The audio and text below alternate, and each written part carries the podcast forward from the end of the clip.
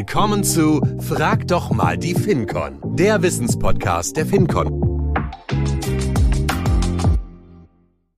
Herzlich willkommen zu einer neuen Episode von Frag doch mal die FinCon, der Wissenspodcast der FinCon Reply. Ähm, heute darf ich zwei Gäste begrüßen. Das eine ist ein Wiederholungstäter. Hallo Ingmar, ähm, du warst schon der Gast der ersten Stunde, wie wir gestartet sind mit diesem Wissenspodcast. Hallo, Hallo erstmal.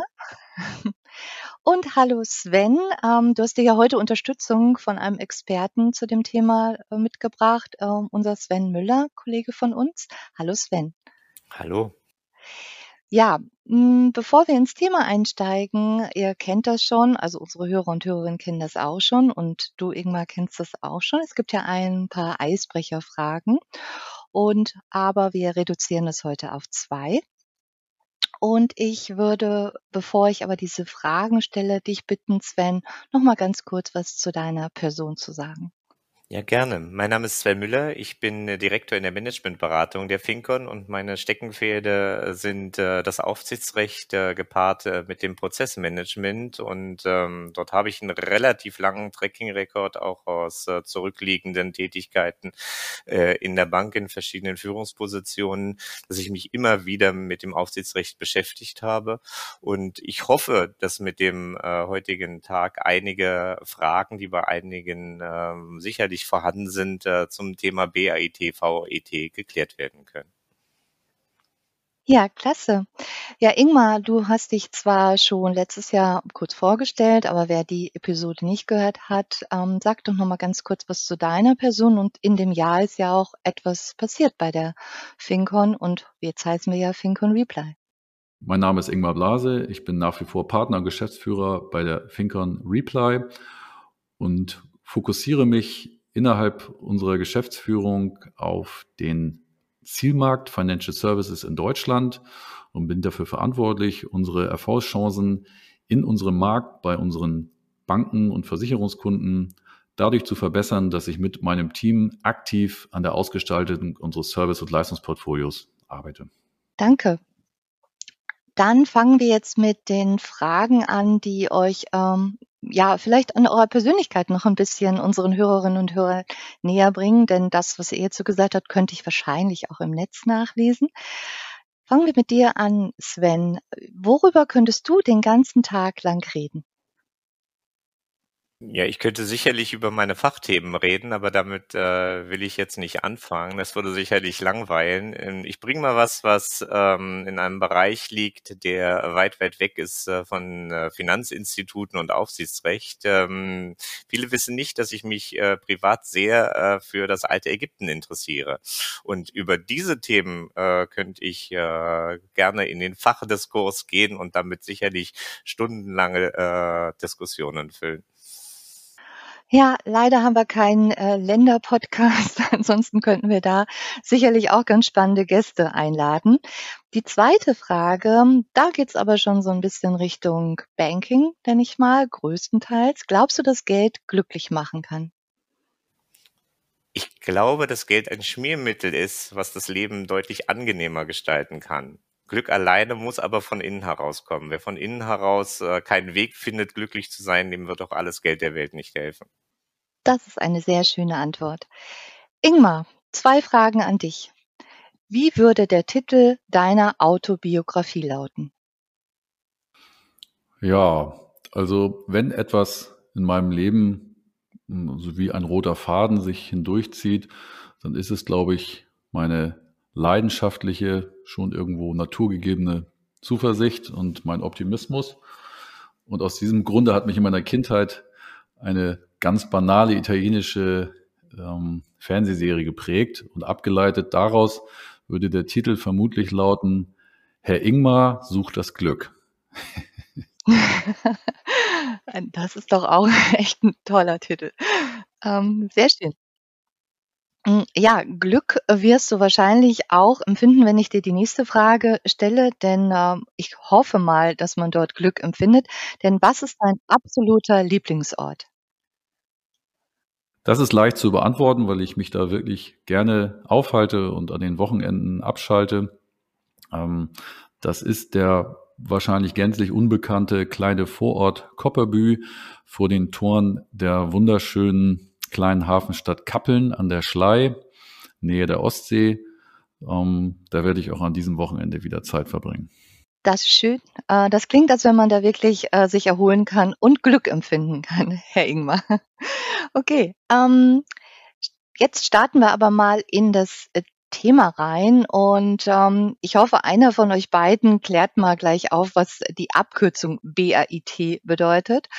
Ähm, da will ich mich gar nicht äh, jetzt drum kümmern, denn das ist das Thema, was wir heute haben, das Thema BAIT, also für Banken und ähm, Sparkassen und das Thema VAIT für Versicherungen. Und da starte ich mal mit der ersten Frage. Mm, weil es ist ja ein aufsichtsrechtliches Thema. Wer sich da schon mal mit beschäftigt hat, ist ja gar nicht mal so einfach. Aber was will die Aufsicht? Äh, vielleicht die erste Frage an dich, Sven. Was will die Aufsicht mit den Regeln der BIT und VIT erreichen? Die Aufsicht möchte ähm, mit den Regeln der BAIT und VAIT ähm, Verwaltungsanweisungen schaffen, die die gesetzlichen Grundlagen aus dem Kreditwesengesetz und ähm, aus dem äh, Versicherungsaufsichtsgesetz äh, tiefer legen und den Leuten klar machen, ähm, wie im konkreten Doing bestimmte Sachen äh, zu handhaben sind. Viele kennen bereits die Regelungen aus den äh, Marisk oder aus der Mago, die äh, viele Bereiche des äh, Geschäftslebens in den Finanzen Finanzinstituten berühren. Ähm, und die Aufsicht äh, hat aber festgestellt, dass die Themen im IT-Bereich eine immer größere Bedeutung für den Erfolg, aber auch für Risiken in den Unternehmen gewinnen. Und insofern ähm, haben sie die BAIT und die VAIT geschaffen. Und da sind wir gerade bei deiner Eingangsfrage, was heißt denn das eigentlich? BAIT heißt schlichtweg besondere Anforderungen an die IT. Und die VIT, das sind die Versicherungsanforderungen an die IT, äh, mit denen dann äh, gearbeitet werden soll und äh, die das Ganze tiefer legen. Ja, super. Also wer sich nicht jeden Tag damit beschäftigt, der kann das wahrscheinlich nicht so schnell herleiten, was BAIT und VET ist. Hm, Ingmar, noch Ergänzungen von dir zu der Frage, was will die Aufsicht damit wirklich erreichen mit den starken Regelungen? Nach meiner Überzeugung geht es nicht nur um die Frage, was sie damit erreichen will, sondern auch, was sie eben bewusst nicht damit erreichen will. Ähm, ich erlebe viele Gespräche mit ähm, Exekutivpersonen äh, in der Banken- und Versicherungswelt. Ähm, Wer es nicht weiß, Sven Müller und ich sind über die Frankfurt School tätig im Rahmen der Vorständeausbildung zur 25a-Qualifikation. Da ist das Thema BAIT, VAIT inzwischen ein fester Bestandteil und auch ein wichtiger Bestandteil. Und was nach meiner festen Überzeugung die Aufsicht nicht erreichen will, ist, dass Unternehmer in Banken und Versicherungen aufhören, Entrepreneure und Unternehmer zu sein. Und die bewusste Auseinandersetzung und die Kenntnis von Risiken ist enorm wichtig, um auch trotzdem in der Zukunft bei diesem sich sehr schnell verändernden Markt ähm, innovativ zu sein, voranzugehen und die Möglichkeiten des Geschäftes gerade für den Wirtschaftsstandort Deutschland so auszulegen, dass man als Unternehmer für eine Bank, für eine Versicherung trotzdem seinen Kunden innovative Produkte bereitstellen kann.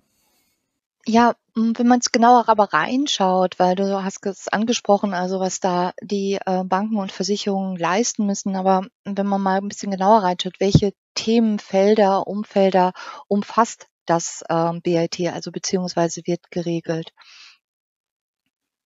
BAIT und die VAIT geben im Grunde genommen über die Gliederungsstruktur der Dokumente einen Überblick über all das, was ihnen wichtig ist. Es beginnt äh, bei der Frage der IT-Strategie, wie die zu äh, regeln ist und was dabei zu beachten ist, geht über Fragen der IT-Governance, der äh, Informationssicherheit, für die wir ja auch einen eigenen äh, Podcast-Beitrag bereits hatten, ähm, über das Informationsrisikomanagement, dann äh, langsam über in mehr operative Themen, wie zum Beispiel das Identitäts- und Rechtemanagement, ähm, aber auch die Frage, wie gestalte ich äh, IT-Projekte und die Anwendungsentwicklung, wie gestalte ich ähm, das Thema Auslagerung und Umgang mit sonstigen IT-Dienstleistungen, wie gestalte ich den IT-Betrieb Und das alles nicht nur im Normalfall, sondern auch, und das ist ein gesondertes Kapitel in der Notfallsituation, wie gestalte ich mein IT-Notfallmanagement? Und in letzter Zeit kamen auch noch Spezialfragestellungen äh, hinzu,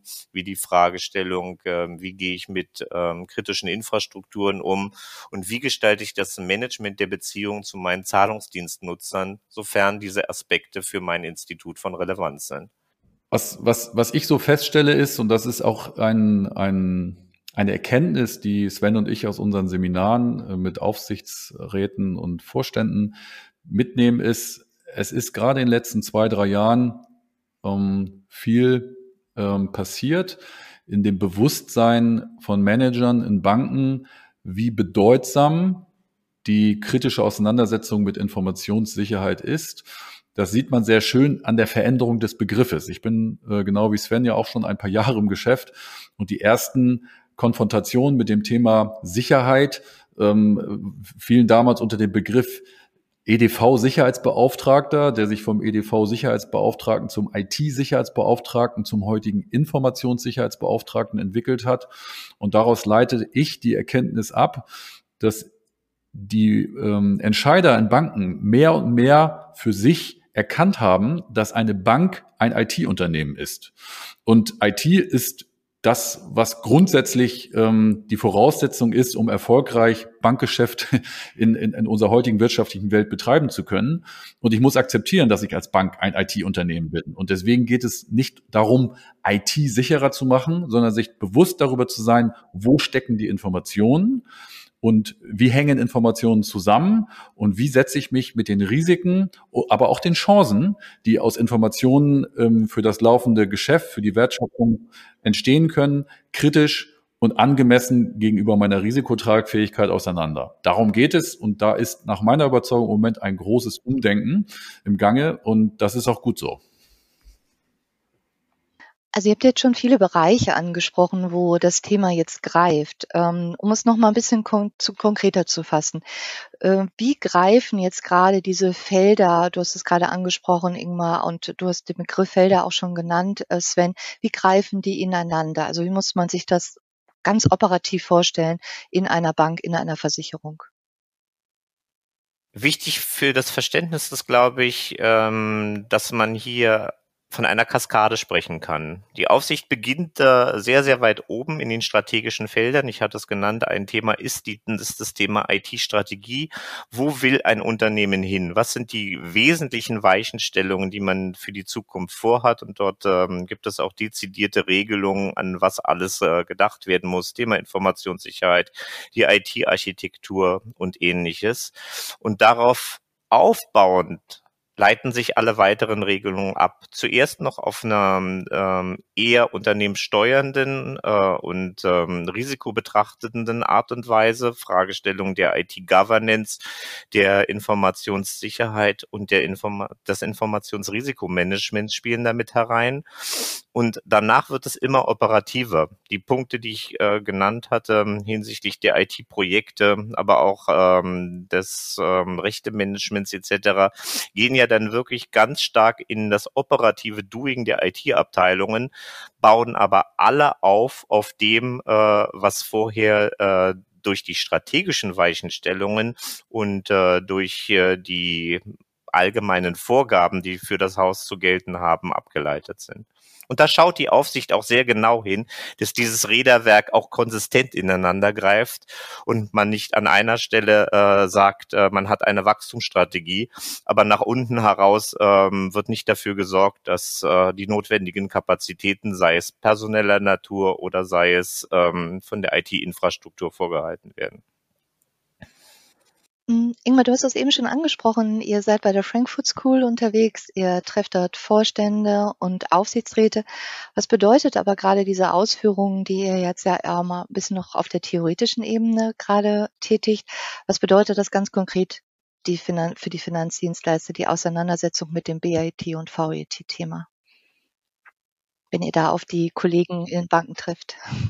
Ich sag's mal so, ähm, die Parabel, die sich so aus der Kombination der Aussagen von Sven und dem, was ich am Anfang gesagt habe, ergibt, ist ja eben, ich muss als oberster Geschäftsleiter eines Kreditinstitutes, einer Versicherung, für mich erkennen, dass ich gleichzeitig auch Unternehmer bin und ich stehe einem IT-Unternehmen voran.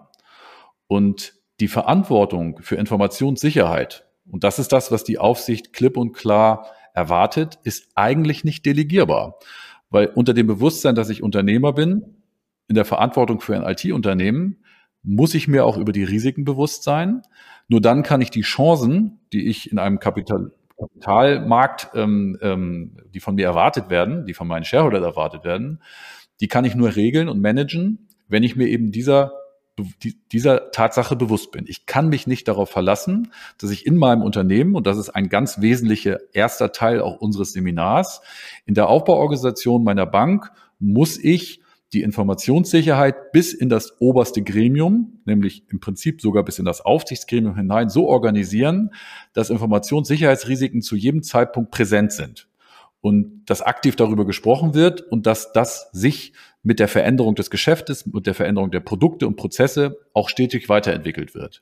Wenn dieses Bewusstsein da ist, ist auch für einen Unternehmer, für einen Vorstand ähm, meines Erachtens keinerlei Scheu angebracht für die Gespräche mit der Aufsicht, die in den letzten Jahren erheblich aufgerüstet haben und von den verantwortlichen Managern, den Geschäftsleitern der Banken und Versicherungen erwarten, dass sie in den aufsichtlichen Gesprächen, wie über Risiken und Chancen und die Ertragssituation der Bank gesprochen wird, natürlich auch Antworten gegeben werden müssen über die IT-Strategie, über die Informationssicherheit im Hause und welchen Plan hat eigentlich die Bank für das, was sie in den nächsten drei, vier, fünf Jahren erreichen will, im Kontext auf die Auswirkungen, auf die Risiken, die sich in der Informationssicherheit ergeben. Du hast jetzt gerade Stichwort Informationssicherheit äh, schon angesprochen. Äh, da hatten wir ja auch im März gerade eine Episode mit unserem Kollegen Eckert. Und ähm, wo findet aber so eine Abgrenzung statt zwischen äh, dem Thema wirklich Informationssicherheit und Informationsrisikomanagement? Äh, vielleicht da, Sven, du nochmal, gibt es hier für Leitplanken äh, für die Unternehmen, an denen ich mich wirklich orientieren kann? Ja, das ist eine Frage, die uns auch immer wieder gestellt wird, wenn wir in unseren Gesprächen sind, weil äh, die beiden Themen greifen ineinander über und ähm, haben auch ähm, starke Berührungspunkte. Wichtig ist, äh, dass aus Sicht der Aufsicht das Thema Informationssicherheit eine übergeordnete Funktion hat, die sicherstellt, dass äh, auch unabhängig von den Tätigkeiten in der IT-Informationssicherheit in einem Unternehmen sichergestellt wird. Die Aufsicht verlangt äh, dort auch ähm, unabhängige Informationssicherheitsbeauftragte. Ähm, das muss dann tiefer gelegt werden über äh, Regelungen und Richtlinien, die über den Informationssicherheitsbeauftragten in das Unternehmen hineingespielt werden. Aber an irgendeiner Stelle muss das Ganze ja operativ umgesetzt werden. Fragestellungen äh, zur Einschätzung äh, des Schutzbedarfs äh, in Bezug auf Integrität, Verfügbarkeit, Vertraulichkeit und Authentizität muss einmal hinterlegt werden. Wo ziehe ich die Grenzen? Wie schaffe ich Bewertungskriterien? Ähm, wo dokumentiere ich das Ganze und vor allen Dingen, welche Schlüsse ziehe ich denn daraus? Welche Maßnahmen ergreife ich, um ähm, sicherzustellen, dass das Ganze auch eingehalten wird? Dafür gibt es Sollmaßnahmenkataloge, mit denen man arbeiten kann und äh, mit denen man dann dafür Sorge tragen kann, dass der Schutzbedarf im Unternehmen auch tatsächlich eingehalten wird.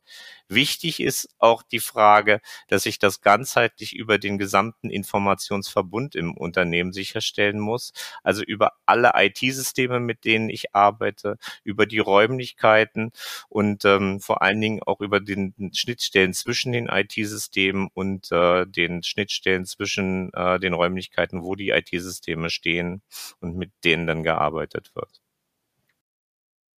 Ich würde vielleicht noch ergänzen, und Sven wird jetzt schmunzeln, weil ein fast schon regelmäßig vorhersehbarer Knoten in unseren Seminaren mit Aufsichtsräten und Vorständen immer wieder der ist, an der wir genau an dieser Stelle ankommen, nämlich bei der Fragestellung, wo ist denn eigentlich genau der Unterschied zwischen Informationssicherheitsmanagement und Informationsrisikomanagement?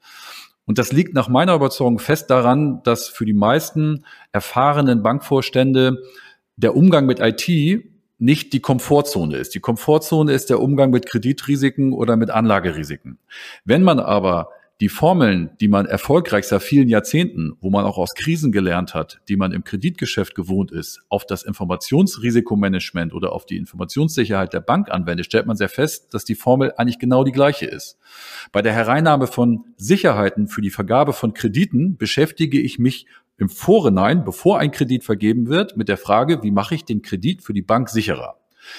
Beim Kreditrisikomanagement beschäftige ich mich mit der Frage, wie gehe ich damit um, wenn ein Kredit mal nicht so verläuft, wie ich ihn ursprünglich geplant habe und was kann ich dafür tun durch Messinstrumente, durch Reports und durch Stresstests und andere Maßnahmen, um eben die gegebenen Risiken, die sich aus meinem bestehenden Kreditportfolio ausgehen, zu minimieren. Und wenn man diese Formel auf das Thema Informationssicherheit und IT überträgt, stellt man fest, dass es genau die gleiche Herangehensweise ist. Es geht einmal darum, Risiken von vornherein zu vermeiden, beziehungsweise Informationssicherheit von vornherein höher zu, auszugestalten. Und das Zweite ist ganz bewusst, und keine Bank kann sich davon freimachen, dass sie, um innovativ zu sein, Risiken eingehen muss. Da geht es eben darum, diese Risiken gemessen an der Risikotragfähigkeit einfach von vornherein ähm, handelbar zu machen. Es gibt immer Risiken. Und ich glaube auch, die Diskussion, da kommen wir vielleicht noch drauf, um das Thema Going to Cloud, wie löse ich bestehende On-Premise Kernbanksysteme in Cloud-Lösungen ab, hängt ganz stark davon ab, bin ich, bin ich in der Lage, die Informationsrisikotragfähigkeit auf die einzugehenden Informationsrisiken, die sich aus neuen Prozessen, neuen Produkten ergeben, angemessen miteinander zu kombinieren. Sind das denn auch wirklich, ähm, wenn man mal auf das operative Doing guckt, die, die Hauptherausforderungen, mit denen sich jetzt gerade die Finanzdienstleister beschäftigen müssen, was du gerade ausgeführt hast? Oder gibt es da noch mehr? Du hast gerade auch das Stichwort Cloud angesprochen. Ähm, was sind die gerade die konkreten Herausforderungen operativer Art, mit denen sich die Finanzdienstleister beschäftigen? Wir haben einige Themenfelder jetzt bereits ähm, gestriffen, weil natürlich äh, muss über die gesamte Kaskade aus unserer Erfahrung heraus genau geschaut werden, wo stehe ich und bin ich richtig aufgestellt. Ähm, wir haben für Häuser ähm, schon ganze IT-Strategien neu aufstellen müssen, äh, damit äh, dort auch ähm, Aspekte wie eine Messbarkeit der Ziele sichergestellt ist, ähm, genauso wie all die Regularien rund um die Themen Governance, äh, Informationssicherheit und Informationsrisikomanagement, wo einfach diese Grundlagen, die wir erwähnt haben, auch geschaffen werden müssen. Aber ich will mal mehr jetzt mich fokussieren in der verbleibenden Zeit auf die operativen Themen. Bei den operativen Themen ähm, habe ich äh, natürlich ähm, zum einen den Umgang mit den IT-Projekten und äh, der Anwendungsentwicklung, wo die Unternehmen sehr, sehr genau schauen müssen, wie sind ihre äh, Prozesse diesbezüglich aufgestellt und erfüllen sie die aufsichtsrechtlichen Anforderungen in Hinblick auf eine Begleitung des äh, gesamten Zykluses, der durchlaufen werden muss. Ich sage mal ein paar Stichworte. Ist das äh, Thema Anforderungsmanagement sauber auf aufgestellt, dass ich von Anfang an weiß, was will ich denn, um am Ende die Projekte auch so aufzusetzen, dass diese Anforderungen erfüllt werden. Habe ich ein Testing aufgebaut, das sicherstellt, dass das, was ich mir vorgenommen habe, am Ende auch eingehalten wird. Habe ich eine richtige Übergabe nachher in äh, den Regelbetrieb über vernünftige Change-Prozesse, eine angemessene Freigabe unter Berücksichtigung derjenigen, die das Ganze äh, später auch nutzen werden. Und anhand der Komplexität merkt man schon, ähm, dass dieser Prozess auch sauber begleitet werden muss durch ein äh, Projektmanagement. Vielfach stellen wir fest, dass die Häuser Projektmanagement im Unternehmen haben, aber das auch auszuweiten auf die IT-Fragestellung ist durchaus nochmal eine Herausforderung, weil all die Themen brauchen auch Ressourcen, um das äh, sicherzustellen. Was ich noch ergänzen möchte, ist, ähm, was Sven und ich aus diesem wirklich interessanten Format BAIT, VAIT äh, for Executives äh, mit der Frankfurt School lernen, ist, dass die Herausforderungen im operativen Geschäft durchaus Gemeinsamkeiten, aber auch große Unterschiede haben. Ich beziehe das jetzt mal auf das Kreditgeschäft, ähm, was das Kerngeschäftsmodell angeht. Ähm, aus meiner Sicht gibt es eine große Gemeinsamkeit, dass es ähm, die voranschreitende Digitalisierung. Das haben im Prinzip alle Banken, ob international, national, klein, groß, gemeinsam. Bei der Digitalisierung von äh, traditionellen ähm, Bankgeschäftsprozessen ergeben sich Herausforderungen, die unmittelbar im Kontext der BAIT gelöst und äh, dokumentiert und smart messbar gemacht werden können. Unterschiede ergeben sich definitiv in der Frage, wie groß ist meine Bank und wie groß ist die Bank oder worauf ist die Bank ausgerichtet. Wir haben in Deutschland aufgrund unseres Drei-Säulen-Modells ja einen sehr, sehr großen Anteil von Banken, die eher klein und mittelständisch organisiert sind und auf Regionalität und regionale ähm, Kreditgeschäftsproduktangebote ausgelegt sind. Dort besteht in der Regel die Herausforderung, zwischen der notwendigen Standardisierung von Geschäftsprozessen, die sich oft daraus ergibt, dass kleine und mittelständische Banken einem ähm, standardisierten IT-Service-Anbieter angegliedert sind. Da geht es darum, trotzdem noch sich in der Region mit attraktiven Prozessen von anderen Wettbewerbern abzuheben. Da sind die Herausforderungen eher im, in der, in der Geschäftsprozesskombination mit IT-Prozessen oder IT-Anwendungen. Bei internationalen Banken, die in der Regel ihren, ihre Herkunft in dem außereuropäischen, also außerhalb der Europäischen ähm, Union geregelten ähm, Raum haben, bestehen die Herausforderungen oft darin, überhaupt erstmal die deutsche BAIT und die deutschen Anforderungen, die auch im Kontext zu Emma-Risk stehen, zu verstehen.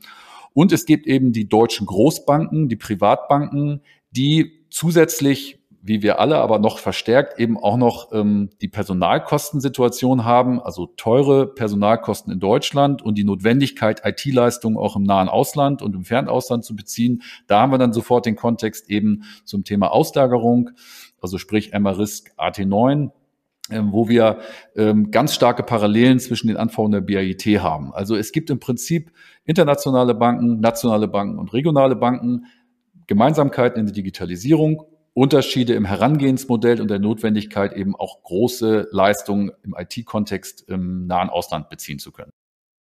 Sven, du hast da bestimmt auch noch Ergänzungen. Äh, ist ja doch sehr komplexes Thema.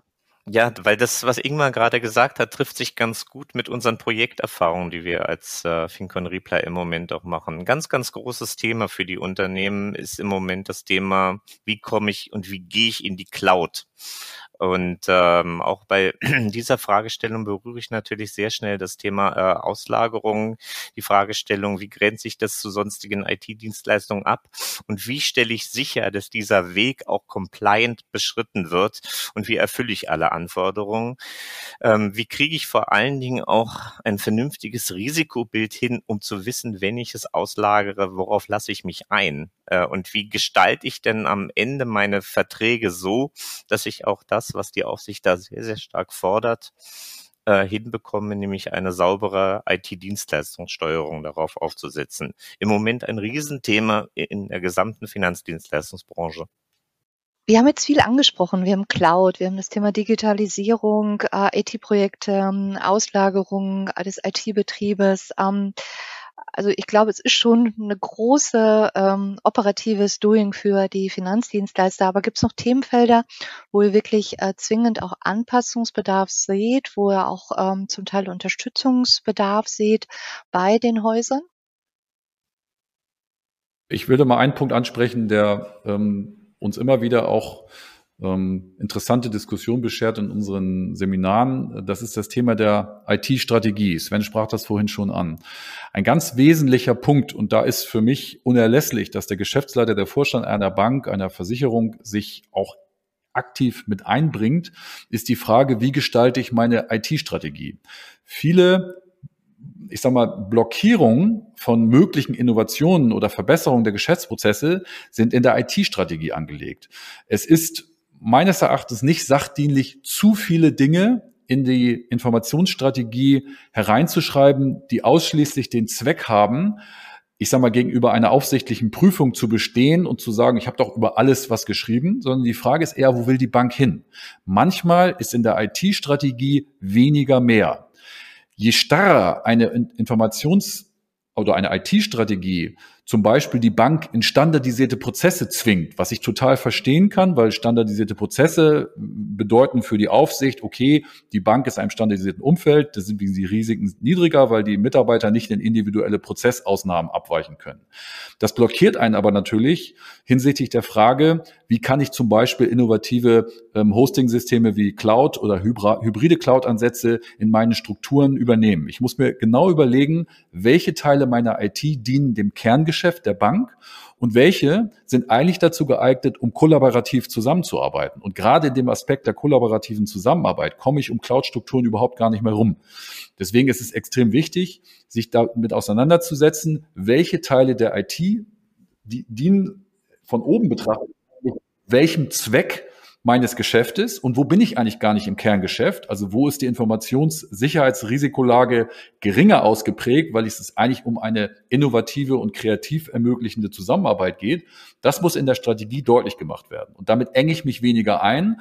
Und viele Banken schaffen es, in die Cloud zu kommen, indem sie den hybriden Ansatz wählen und erstmal das Kerngeschäft vom Innovations- und vom kreativen Geschäft zu trennen und kommen auf diesem Wege eben mit den ersten notwendigen Schritten bereits angemessen in die Cloud.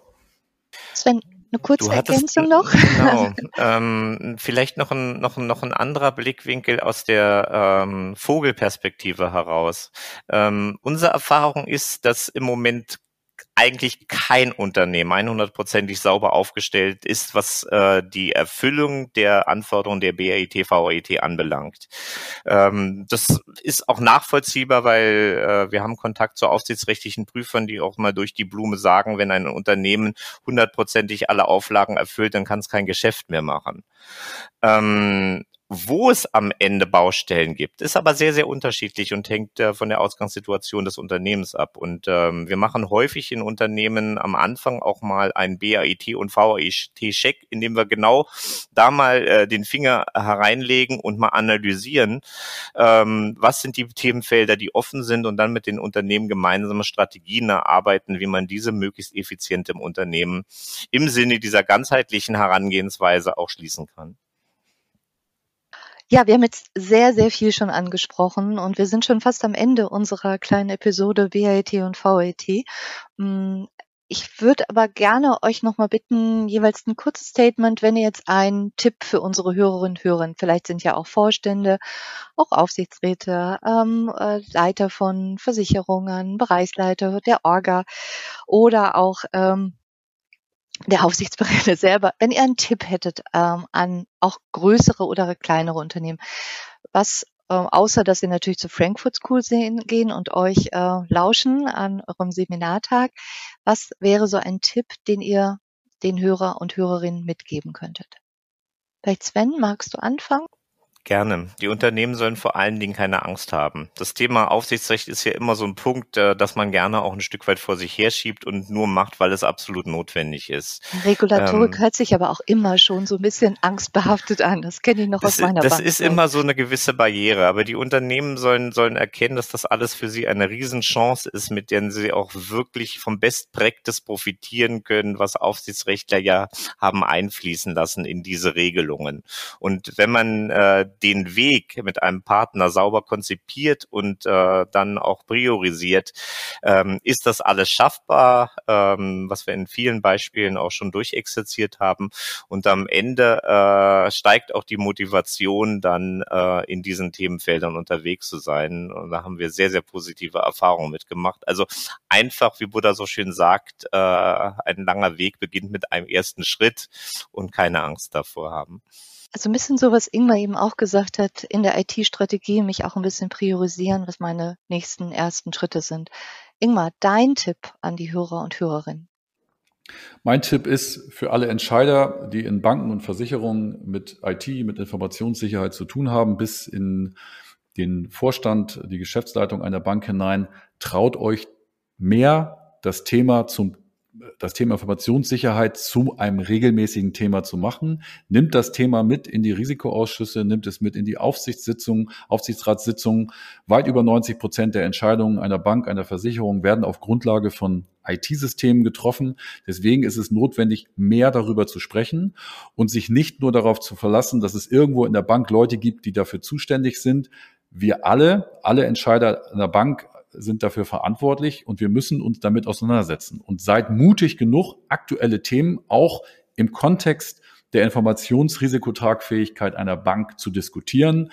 Ich sage an dieser Stelle, ich bin fest davon überzeugt, dass der Einsatz generativer künstlicher Intelligenz ähm, in den nächsten drei bis vier Jahren die Banken- und Versicherungswelt auch in Deutschland maßgeblich verändern wird. Und es gibt nicht nur Risiken, im Moment wird viel über Risiken und natürlich auch ohne jeden Zweifel vorhandene ethische ähm, Aspekte gesprochen, aber es bietet auch unfassbar viele Chancen. Also gerade im Einsatz der wichtigen, notwendigen Tests von neuen IT-Infrastrukturen, neuen Anwendungen kann generative künstliche Intelligenz auch ein Segen sein, weil viele Dinge viel, viel umfangreicher durch die Maschine und in sehr viel kürzerer, effizienter Zeit getestet und dargestellt werden können. Und es ist notwendig, sich vor, sich vorausdenkend damit zu beschäftigen, weil die BIT, das wissen wir alle, läuft hinterher. Es gibt regelmäßig Novellen und es ist wichtig, dass die Banken sich kritisch damit auseinandersetzen. Gerade für den Wirtschaftsstandort Deutschland ist es enorm wichtig, dass wir aufrüsten, dass wir unsere Haltung zu Informationssicherheit, aber natürlich auch zu Privacy, also sprich Datenschutz, ähm, kritisch und weiterhin innovativ und auch, auch immer mal risikobereit denken. Dankeschön äh, für diese Schlussstatements von euch beiden ja, wir können natürlich in dieser kurzen Zeit nur einen ganz kleinen Überblickswissen eurer, ähm, eurer Kompetenz, eurer Skills, eures Wissens äh, dort weitergeben. Ähm, ich denke mal, und wer noch Fragen an uns hat, der findet uns ganz leid. Also vielen Dank für die Kurzausführungen zum Thema BAET und VET, Aufsichtsrecht.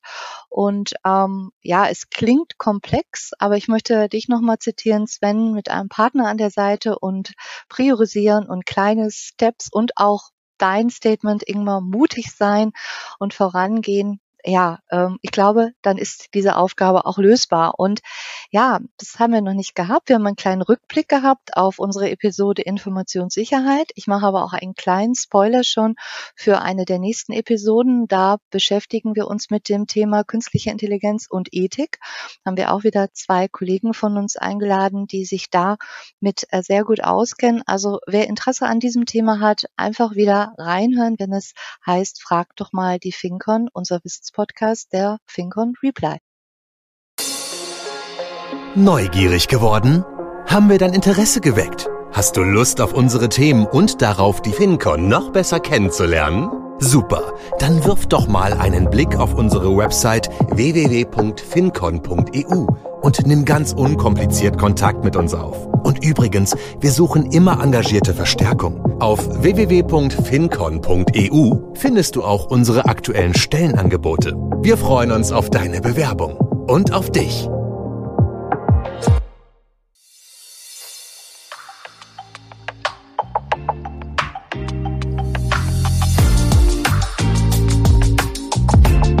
Das war Frag doch mal die FinCon mit den Expertinnen und Experten der FinCon. Wir lieben Umsetzung.